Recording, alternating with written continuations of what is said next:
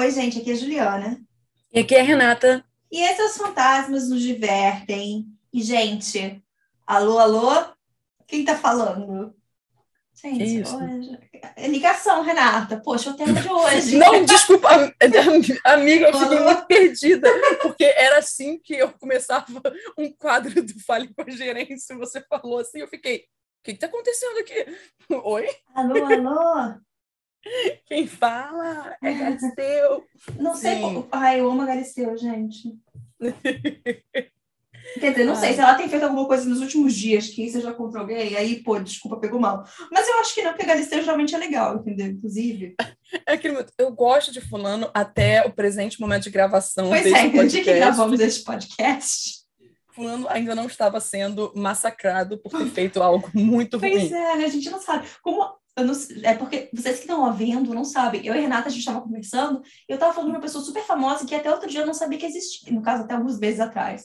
É, eu não sabia que essa pessoa existia, entendeu? Então, é bom Ela não está falando do Casimiro, claro. gente. Essa daí ela sempre. Não. Tá? Ela sempre conheceu o Casimiro. No caso, a gente estava falando quanto da bicicletinha. a gente gosta do Casimiro. A gente estava falando da bicicletinha. É isso. A gente estava falando bem do Casimiro. Porém, uma outra pessoa aí, eu falei que eu só descobri que essa pessoa que não é legal existia por causa do Casimiro. Então, então bicicletinha. Pronto, é isso. Pois é. é. Fica aí, entendedores. É, Fica aí. Renata, deixa eu contar uma coisa para você. Hum. É, aproveitar. Ah, mas eu tô com medo. Eu vou quebrar a quarta parede. Mas seria quarta parede ser um podcast? Quantas paredes são no podcast? Não sei. Aí. É, eu, não, eu não sei como funciona a frequência, desculpa, galera da ciência. Não sei como é que. Então, eu só vou. Hum. Vocês vão entender. Quebrar a quarta parede, a gente entende o que, que é. é pra, e falar o seguinte: esse é o primeiro podcast que a gente grava de fato nesse ano. Então, eu tenho algumas novidades para contar para Renata. E, e, ela não contou isso em off, ela vai contar agora. Ah, eu fiz questão de contar no ar, porque assim, em julho, junho do ano passado, Renata sabe dessa história. Um dia eu estava sentada com meu namorado, só para deixar bem claro, meu namorado é inglês, morou no Brasil 10 hum. anos. Então ele conhece bastante coisa da cultura brasileira. E daí ele estava ouvindo uma música em inglês. E eu fiquei assim, nossa, que coisa, essa música me parece conhecida. Chegou no refrão, eu estava lá. Vamos construir. Você lembra disso, né, Renata? Hum. Eu já te contei essa história. Eu falei, meu Deus, essa música foi regravada por Sandy Júnior. Olha uhum. que coisa. E daí ele passou um mês ouvindo aquela música todo dia. No caso, a versão Sandy Júnior. Uhum. E daí, festas de fim de ano, dezembro, Natal, eu escutei ele ouvindo Immortality, que é dos Bee Gees, da gravação da Celine Dion. Eu falei, meu Deus do céu, deixa eu te contar uma coisa. Sandy Júnior tem uma versão dessa música que se chama Imortal. Que é imortal. E daí, a, Matt escutou e hum. falou, gostei. Começou a escutar. Eu falei, na verdade, existem outras várias versões. Inclusive, eles têm um medley dos Bee Gees. E daí eu comecei a uhum. apresentar as versões brasileiras de músicas de Sandy Júnior. Até e aí, a... eu ainda estou sabendo. E agora eu abri uma droga, Renata, que todo dia ele fica cantando do meu lado. Eu acho que virei meus pés saíram Tá bom? Temos um novo fã de Sandy Júnior, inclusive assistiu o primeiro episódio do documentário da Globoplay comigo. É... Eu quero dizer que um dia ele vai do nada do seu ouvidinho. Você desperdiçou é. Agora ele, ele entende que a minha foto com o Sandy Júnior faz mais sentido. Ele já riu da história da ligação do Júnior. Ó, ligação do Júnior, ó, Renata, com, trazendo de volta para o episódio. É, que é as importante. pessoas não sabem que o tema de hoje é ligação. Ligações. Eu falei no início. Falei no início. Elas já se perderam nisso aí. Ai, pois é, gente, eu só, pra, eu só queria abrir esse parênteses um pouquinho longo para dizer que meu namorado agora é fã de Sandy Júnior. Mas é, para é mim, isso. a história favorita, que a gente mencionou sobre isso, a gente não precisa citar as coisas mais complicadas dessa história, mas o dia que ele teve que entender o porquê fulano falou que era Casa da Mãe Joana, Ai, que era um filme. Pois é. Sabe? E aí você olhou pro, no fundinho dos olhinhos dele e disse: Isso não é um filme. É uma expressão. para mim é perfeito. Ai. Perfeito. Porque, no caso, no fundinho dos olhos foi tipo na mensagem. Porque ele me é. mostrou e eu fiquei rindo. Eu rio dessa mensagem até Ai. hoje, eu acho perfeita. Senhor, é realmente, é, são esses momentos, entendeu? Engraçados, é isso que importa para a vida. Mas vamos falar de ligação. Vamos falar de ligação, mas tudo que eu tenho para contar é muito, muito pequeno. É tranquilo. Tá. Existem inúmeras situações complexas que envolvem histórias de ligações. Eu adorei uma, mas era tão complicada que eu fiquei confusa tentando entender a história. Aí eu falei, meu Deus do céu. Outra era interessante, mas tão pesada que fugia muito do que a gente busca contar aqui nesse podcast. Tipo, nós temos zero problemas em descrever sobre cadáveres, sangue, morte, blá blá blá. Assim, violência sexual é outro assunto. E aí a gente hum, não, não gosta muito de cair por ali. Mas aí eu encontrei umas situações mais leves e vou contar para vocês duas. Nós primeiros Você... temos. Ah, um... tá. Você falou vocês duas, eu achei que só vocês duas pessoas. Eu fiquei. Quem? Ah, eu... ah, não, vou contar para vocês duas histórias. Desculpa, é, duas... eu achei engraçado. Desculpa, Mi. Primeiro, nós temos um caso não resolvido de 1989 que envolve o assassinato de Tracy Kirkpatrick. A Tracy era uma jovem de 17 anos que morava na cidade de Frederick, no estado de Maryland, lá nos Estados Unidos. Meu Deus, onde diabos fica Maryland? A gente, olha só, fica lá no noroeste, meio, assim, uma coisa assim, sabe? É isso aí. Não, nordeste, no caso. Fica lá mais ou menos pro nordeste, meio dos Estados Unidos. Mais ou menos por ali que fica Maryland. Ela amava escrever e sonhava em se tornar uma advogada, mas, como vocês devem imaginar, ela, infelizmente, não pôde realizar o seu sonho. Um dia, ela estava trabalhando sozinha em uma loja de artigos esportivos femininos mas o segurança do shopping onde ficava a loja achou estranho já serem 10h50 da noite e as luzes ainda estarem acesas. No que ele foi investigar, acabou encontrando no estoque o corpo da adolescente esfaqueado. Aí, claramente, as investigações começaram, mas a polícia se viu sem pistas e sem saber quem poderia ter matado Tracy, uma vez que o crime parecia não ter tido qualquer motivo. Eles não encontraram sinais de abuso, a loja não foi roubada e a única coisa que sumiu foi a bolsa da garota. Inicialmente, a polícia suspeitou que o assassino poderia ter sido um conhecido dela, porque não foi identificado nenhum tipo de luta. Acabou que esse caso esfriou, já que não tinha qualquer tipo de direção, até que algo estranho aconteceu três meses depois. Uma pista surgiu após um homem que disse se chamar Dom ligar para uma linha de confissões de Las Vegas, uma hotline, que cobra por minuto para fazer suas confissões e depois outras pessoas pagam para escutar os relatos feitos. Assim, eu acho esse conceito extremamente bizarro, uhum. né?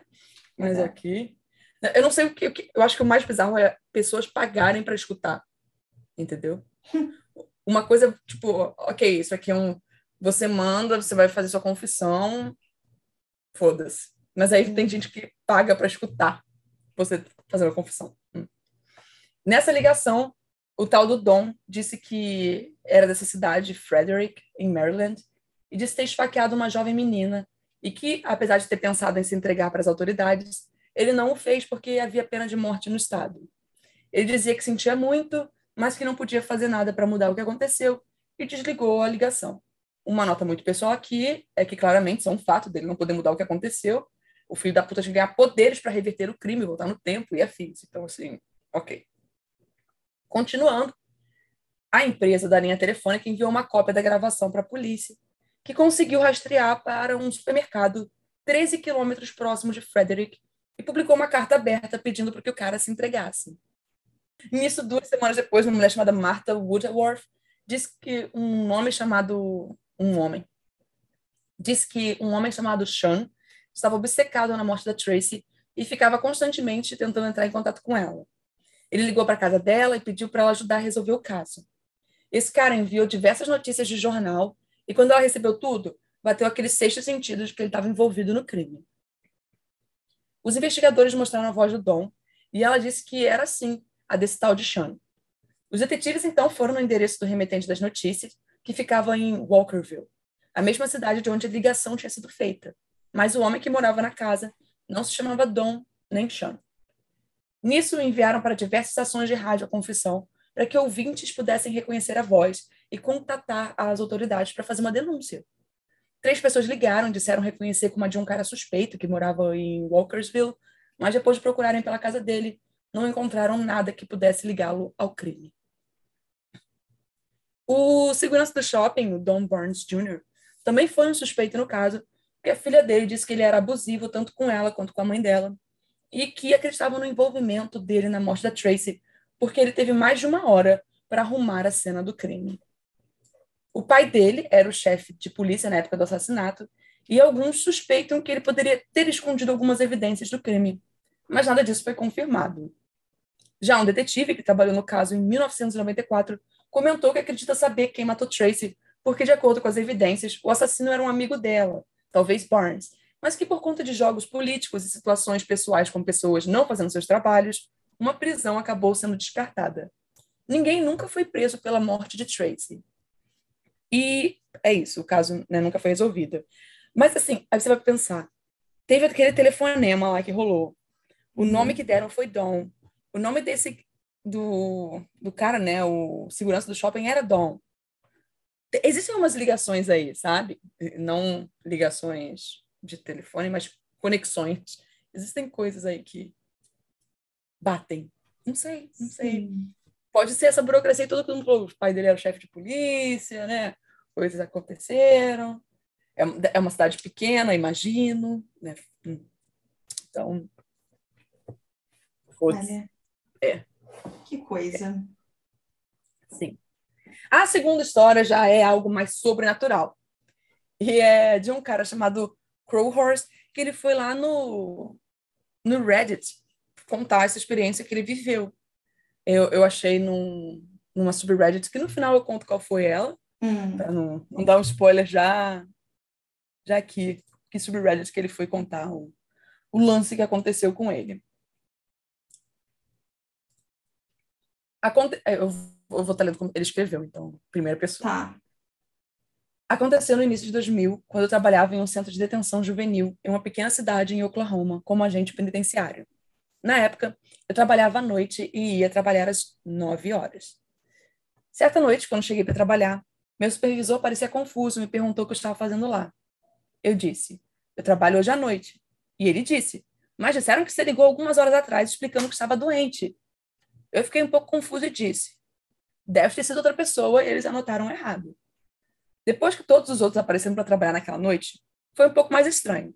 Mas continuamos como de costume e mandamos todos para seus lugares durante a noite. Fui trabalhar na sala de controle. É ela é o lugar central da prisão que tem controle direto sobre as câmeras, portas, telefones e tudo mais. Depois de substituir o guarda de plantão e me preparar para passar a noite, eu li a mensagem que dizia que liguei. Falava que liguei às 6h50 e disse que adoeci enquanto limpava a casa depois da tempestade. Tinha caído uma tempestade na noite anterior e estava realmente um pouco ruim, mas nada que eu tivesse que sair para limpar. Era realmente estranho. O supervisor entrou na sala de controle naquele momento. Ele também era um amigo meu fora do trabalho e começamos a conversar sobre isso e como era estranho. Decidi ligar para minha esposa em casa e contar a ela sobre isso enquanto ele ainda estava sentado lá. Fiquei telefone, disquei. Depois de dois toques, um homem atendeu o telefone e disse com uma voz rouca: Alô? Não soube o que dizer por alguns segundos. Olhei para o telefone para me certificar de que disquei o número certo e foi o que fiz. Após alguns segundos, a pessoa disse: Alô? Novamente com a mesma voz rouca. Eu disse: Olá, quem é? Esse é Taylor, quem é? Minha cabeça começou a girar porque meu nome também é Taylor. Eu disse quase em um grito: Onde está Anne? Ele disse: Anne está na cama, quem é? Deixei cair o telefone e disse ao meu supervisor para me liberar. Eu precisava ir para casa e corri em direção à porta. Eu podia ouvir Dave pegar o telefone atrás de mim e dizer alô, seguido logo depois do que porra é essa? Bem alto.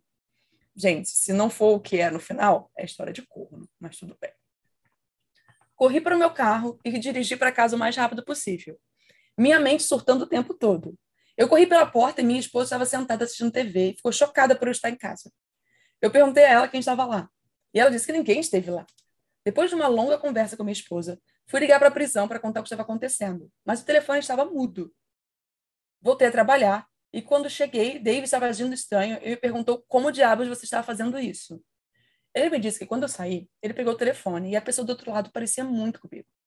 Ele meio que surtou e desligou o telefone. Um minuto depois, quando ele viu meu carro saindo do estacionamento, eu liguei de casa e perguntei o que diabos estava acontecendo. Ele disse que eu estava um pouco irritado e disse que eu estava doente e não tinha vontade de jogar esses joguinhos e pediu para ele parar de fazer pegadinhas e desligou. Depois de convencê-lo de que eu não tinha ideia do que estava acontecendo, voltamos ao trabalho. Mais tarde, Eu descobri que a linha telefônica da minha região havia sido danificada pela tempestade na noite anterior. Isso é absolutamente a coisa mais estranha que me aconteceu. A subreddit que ele foi é a Glitch in the Matrix. Claro. Aham. Aham. E aconteceu isso. E honestamente, gente, tenso pra caralho. Assim, eu ficaria, eu ficaria muito nervosa se eu ligasse para casa e meu parceiro, tipo, falar, não atendesse, fosse uma outra pessoa. Uhum. Não, obviamente, sim, a mente leva a gente a pensar outras coisas, mas você tá na cama, tipo, assim, você tá na cama, o que tá acontecendo? Que diabos é isso, sabe? Pois é. Você fica tenso com, apreensivo com tudo que tá acontecendo. Mas é, essa é a história. É, não, desesperador. Mas então, já que a gente tá falando de coisa desesperadora, é, eu vou contar hoje para vocês a história do Lanfan. E eu vou começar é, lendo uma matéria de 1992 do LA Times, e é do jornalista Louis Beale. E essa é uma história que eu gosto há muito tempo, eu acho que ela não é muito conhecida, e depois eu vou dar as atualizações que aconteceram depois de 1992, ou seja, 30 anos. Uhum. Vamos lá. Por quase 10 anos, um dono de restaurante na capital dos Estados Unidos viveu com medo sempre sendo assediado por ligações anônimas que ele acha que estão relacionadas ao seu sequestro em 1974 em Beirute, do Líbano. Depois de algum tempo, ele começou a se referir a quem ligava como Lanfan, o jovem, o garotinho. Lanfan ligou 20 vezes hoje, diziam. Era Lanfan no telefone. Era uma forma de manter a sanidade, uma estranha sensação de leviandade em meio a uma situação insana. Mesmo hoje, quase uma década após o início dos milhares de telefonemas, Ninguém no restaurante Marrakech sabe quem é Alan Fang. Tudo que eles sabem é que quase todos os dias, desde 1983, alguém, e talvez mais de uma pessoa, ligou para esse popular restaurante marroquino e assediou seus funcionários. Lanfan exige dinheiro. Ele ameaça as pessoas com morte, grita obscenidades e balbucia termos pornográficos. De meados para final dos anos 80, quando as ligações estavam no auge, eles tomaram um rumo especialmente bizarro. Lanfa ligava, imitando uma série de vozes. Uma jovem, uma pequena criança, adultos com sotaque do Oriente Médio. Às vezes as ligações vinham repletas de conversas grosseiras ou abusos a quem atendia. Funcionários entravam e saíam, aterrorizados com a atmosfera criada pelo assédio. Um até se internou em um hospital por um mês devido ao estresse causado pelos telefonemas. Mas ninguém sofreu como Bashir Koshok. Então, o então gerente armênico católico do restaurante Marrakech o assédio desencadeou um caso de transtorno de estresse pós-traumático, uma lembrança indesejada dos dias em 1974, quando ele foi sequestrado e torturado no Líbano pela OLP, Organização para a Libertação Palestina. As ligações foram um desdobramento dessa experiência? Um aviso? Kochak se convenceu de que sim e que alguém estava atrás dele. Certamente havia um padrão de intimidação pessoal. A amante grávida dele na época foi ameaçada de morte.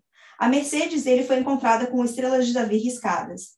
Ele visitava o restaurante Irmão do Marrakech na Filadélfia e as chamadas o seguiam. Assim que ele entrava no Marrakech de Washington, o telefone voltava a tocar.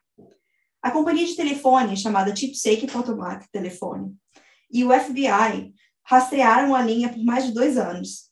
Eles não conseguiram identificar a pessoa que ligou. Só disseram que um grande número de telefones públicos na área metropolitana de Washington estava envolvido. Uma indicação de que havia algum tipo de conspiração organizada. Kolchak ficou nervoso, desconfiado. Ele mal dormia e costumava ter pesadelos. Ele perdeu o apetite e desenvolveu distúrbios psicossomáticos. Em 1987, ele se internou na ala psiquiátrica do Sibley Memorial Hospital. E ele tem estado lá intermitentemente desde então. A história de Kolchak é tão bizarra que seria fácil ignorá-lo. Fácil isso é, exceto os muitos pontos chaves que foram corroborados por seus médicos, advogados, amigos, parentes, documentos do Departamento de Estado obtidos sob a Lei de Liberdade de Informação e pelo FBI, que em um raro movimento investigou, mas desde então já encerrou o caso. Em algum momento você precisa tomar uma decisão, diz Frank Scafidi, um porta-voz do FBI. Vale a pena todo esse dinheiro para continuar a investigação porque você tem uma situação que é mais assédio do que ameaçadora? Graças a um acordo feito com a operadora de telefonia, o restaurante mantinha registros das ligações agressivas elas começaram a esfriar em sua frequência. Em 14 de julho de 1987, por exemplo, as ligações chegaram às 9h53 da manhã, duas vezes, 9h54, duas vezes, 11h23, 11h24, 11h32, 1 e 19 da tarde, 1 e 32 da tarde, 2 horas da tarde, 3 horas da tarde, 12 minutos, 4 e 12 minutos duas vezes, 4 e 13 da tarde, 4 e 16 da tarde, 4 e 58 da tarde e às 9 e 25 da noite. Bashir Kolchak está sentado no cubículo de um quarto de uma enfermaria trancada em Sidley, que se tornou sua casa longe de casa. Música clássica toca suavemente no rádio enquanto Kolchak, magro, baixo, de cabelo encaracolado, examina duas grandes pastas de documentos legais e cartas. Com 47 anos, ele é um homem extrovertido e culto. Ele fala cinco línguas. Ele exibe sinais ocasionais de melancolia. Ele pode iniciar um discurso extenso sobre o seu caso, que cheira a comportamento obsessivo e fantasia paranoica. Mas ele não é um lunático de olhos arregalados. Ele, que já foi conhecido por seu senso de humor e simpatia simplória que acompanha o sucesso de gerenciar um restaurante popular, está simplesmente com medo medo de que quem está fazendo as ligações queira deixá-lo louco, ou até mesmo matá-lo. Abre aspas. Ele temia estar fora de um ambiente protetor e se apegou a Sigley como um lugar que confia, disse o Dr. John Willey, o psiquiatra dele, que falou com a permissão de seu paciente. Ele até sai, mas a ideia de poder voltar, ele acaba dormindo aqui há muito tempo. É um porto seguro para ele. A história começa no Oriente Médio. Koshak nasceu na Síria e foi criado no Líbano. No início dos anos 70, ele trabalhava como redator de entretenimento para um semanário francês em Beirute, quando se casou com uma cantora americana. Depois de se mudar para os Estados Unidos, onde se tornou cidadão estadunidense, Kolchak trabalhou como sommelier para a Disney World e em vários restaurantes da área de Nova York. Na noite de 30 de junho de 1974, ele e sua esposa estavam em Beirute, onde ela havia sido contratada para um noivado prolongado. Ela havia sido convidada para uma festa só para mulheres organizadas por uma princesa saudita, e Kolchak concordou em buscá-la às onze e meia da noite. Mas a hora chegou e passou e ela não apareceu. Depois de esperar até uma da manhã, Kolchak decidiu que estava no endereço errado e saiu. De acordo com ele, o que aconteceu foi o que eu vou descrever a seguir. Virando a esquina, ele encontrou seu caminho bloqueado por um pequeno veículo. Quatro homens com metralhadoras saltaram. Eles o, eles o arrastaram para fora do seu Mercedes, o amarraram, jogaram no carro e foram embora.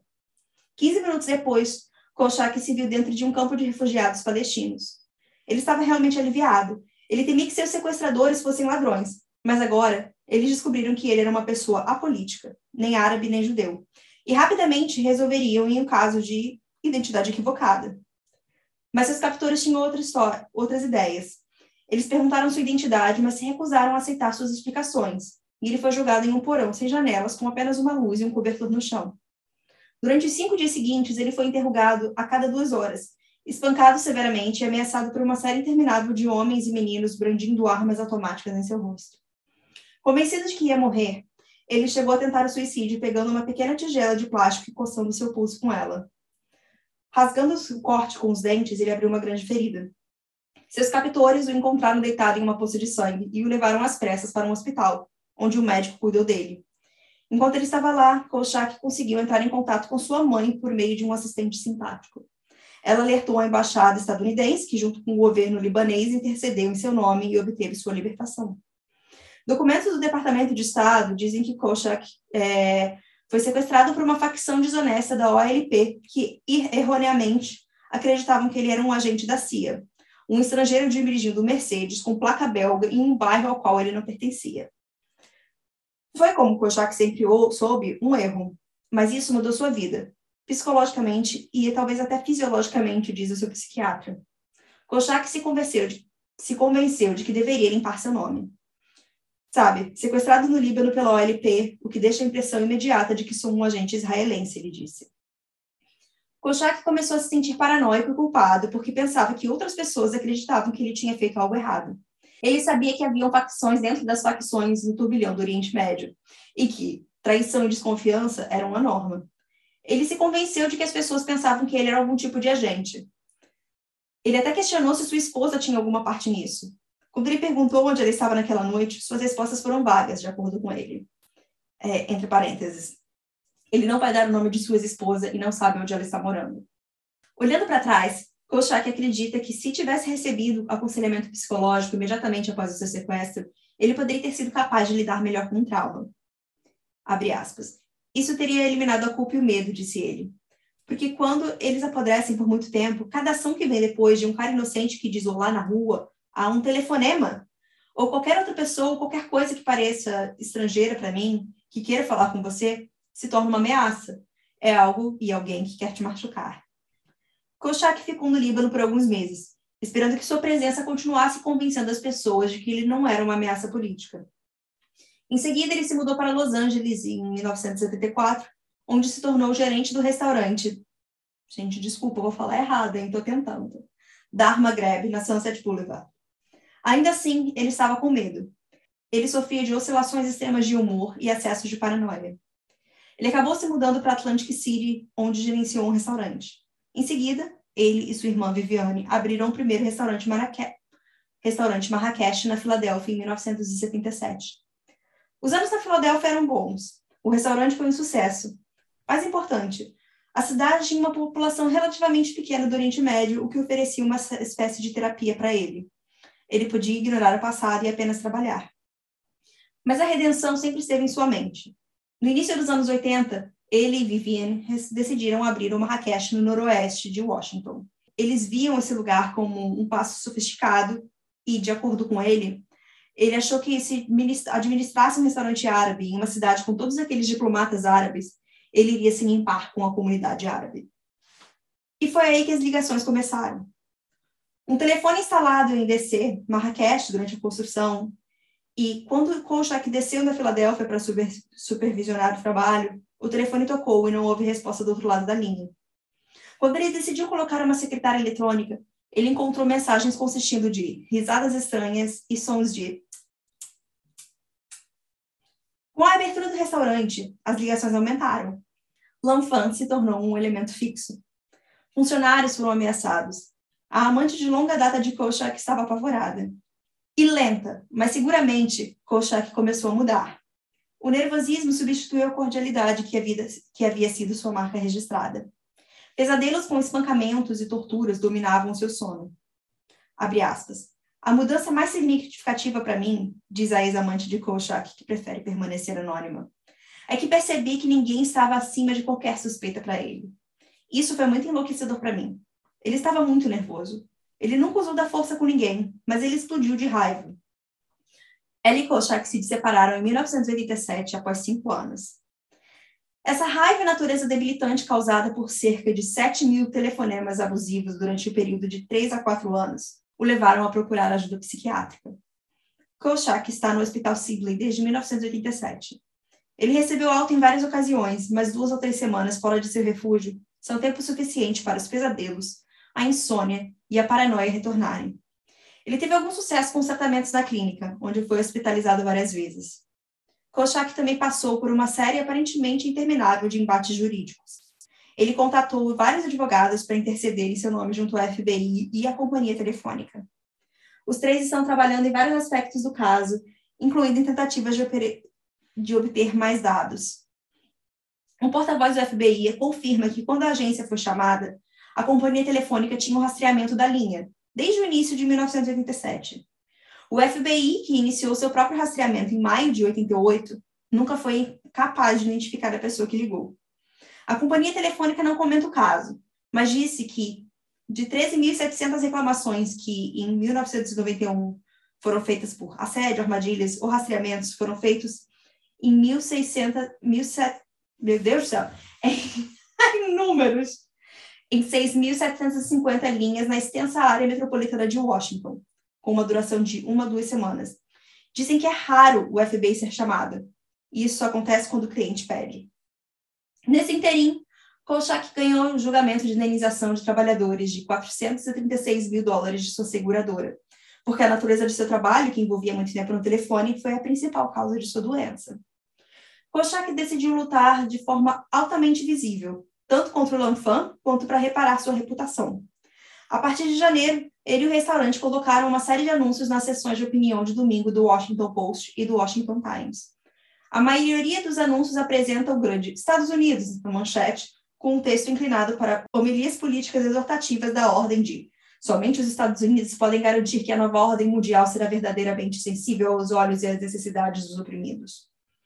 Kochak vê os anúncios, que custam cerca de 13 mil dólares cada no post, como terapêuticos mas diz que eles também cumprem uma agenda específica. Abre aspas. A única maneira de voltar a trabalhar é se eu deixar um rastro de notoriedade. Isso coloca todos no lugar se algo acontecer. Estou dizendo aos terroristas: ouçam, Bashir é uma pessoa importante em Washington. Ele é conhecido. E os telefonemas? Kochak acha que pode ter visto alguns rostos durante aqueles dias no Líbano que ele não deveria ter visto. As ligações e o assédio podem ser um aviso de que ele deve se manter em silêncio. Parentes e funcionários tendem a concordar que o sequestro está relacionado ao assédio. O que mais poderia ser, disse Nina Frangier, uma sobrinha que administra o Marrakech de Filadélfia. Por que mais isso estaria acontecendo? Nove anos depois que Lanfan ligou pela primeira vez para Marrakech, os negócios dos restaurantes foram afetados por causa da rotatividade de funcionários anormalmente alta. As ligações não são tão frequentes. Três dias podem passar sem um zumbido. Mas o Lanfan não se esqueceu de seus amigos. Abre aspas. Esse Lanfan já deveria ter crescido, diz um funcionário de longa data do restaurante. Mas é sempre a mesma voz. E bom, é, essa é a matéria de 92, do LA Times. E daí o que acontece é o seguinte: desde então, o Bashir continuou recebendo ligações dentro do hospital psiquiátrico até. Só que depois que essa história foi apresentada em 93 em um programa de TV chamado Unsolved Mysteries, que é Mistérios Não Resolvidos, a campanha de assédio finalmente diminuiu de vez. Bashir saiu do hospital para sempre, mas ninguém nunca descobriu a identidade do Lanfan. É importante dizer que é, Bashir se dá para ver claramente por aquele anúncio que ele colocou no jornal, né? É, é importante dizer que ele se viu no centro de uma polêmica em 2002, quando pagou para publicar um anúncio do Marrakech no Washington Post, que continha uma frase antissemita que, obviamente, eu não vou ler. Hum. É, o anúncio atraiu uma reação massiva e, por anos, Bashir dirigiu um site sociopolítico extremista que, graças a Deus, já foi tirado do ar, é, cheio de protestos antissemitas, racistas, homofóbicos e misóginos. É, então, desde então, eles debatem se o Bashir sempre teve esses pontos de vista e foi isso que fez algo para irritar o Lanfan, ou se o comportamento extremista dele é, pode ser o resultado direto de uma campanha de assédio do Lanfan que o afetou seriamente sua saúde mental. É, de qualquer forma, a história completa por trás do Lanfan até hoje é desconhecida. Então, é isso. Eu vim dar uma para vocês contar uma resposta, uma história que não tem resposta. É isso. Mistério sem solução. Pois é. Mas eu acho curioso, sabe? Eu gosto dessa história porque eu acho curiosa, assim. Tipo, cara, quem vai perder o tempo durante 10 anos, sabe? Ligando para alguém todo dia, tipo, 16 vezes por dia. Então, tem um, uma das histórias que eu gostei, mas que era pesada, é uma pessoa que ficava anos e anos ligando para diversos estabelecimentos e uhum. pedindo para conduzir diversas coisas. Cara, tem maluco para tudo. Pois é. E essa história do, do Bashir, no caso, no final, quando ele começou a botar os anúncios, porque no início os anúncios dele você entende, sabe? Meio que o desespero, assim, tipo, vê que eu tô aqui, sabe? Uhum. Isso me lembrou muito, Renata, não sei se você lembra, eu não sei se pessoas, sei lá, da nossa idade, do Rio, vão lembrar também, aqueles outdoors que era sempre o homem e a mulher. Hum, não. E eles tinham um programa, acho que era na Band, peraí, outdoor, homem e... É programa Ajude. Eles estavam pedindo ajuda e, assim, ninguém sabia muito bem o que, que era, sabe? Então, é, rezavam lendas, assim, em volta disso, que eles falavam que alguém roubou o dinheiro deles, que eles estavam sendo ameaçados de morte.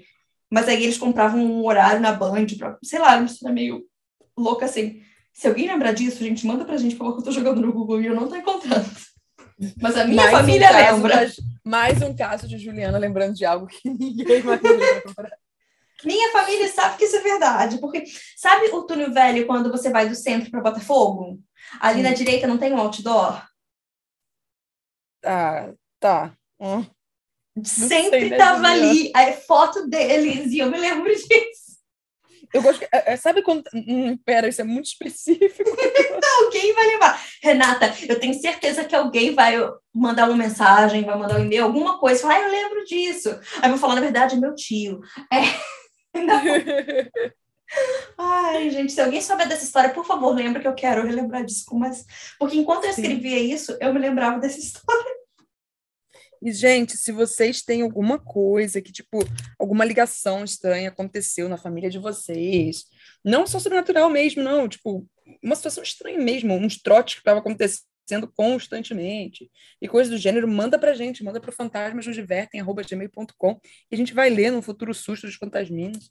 A gente fica muito interessado em saber essas coisas. Por favor, gente, adoro. É isso. Tá bom. É isso. Então fiquem até bem. Próxima. E até. Tchau, tchau. Tchau. Uh!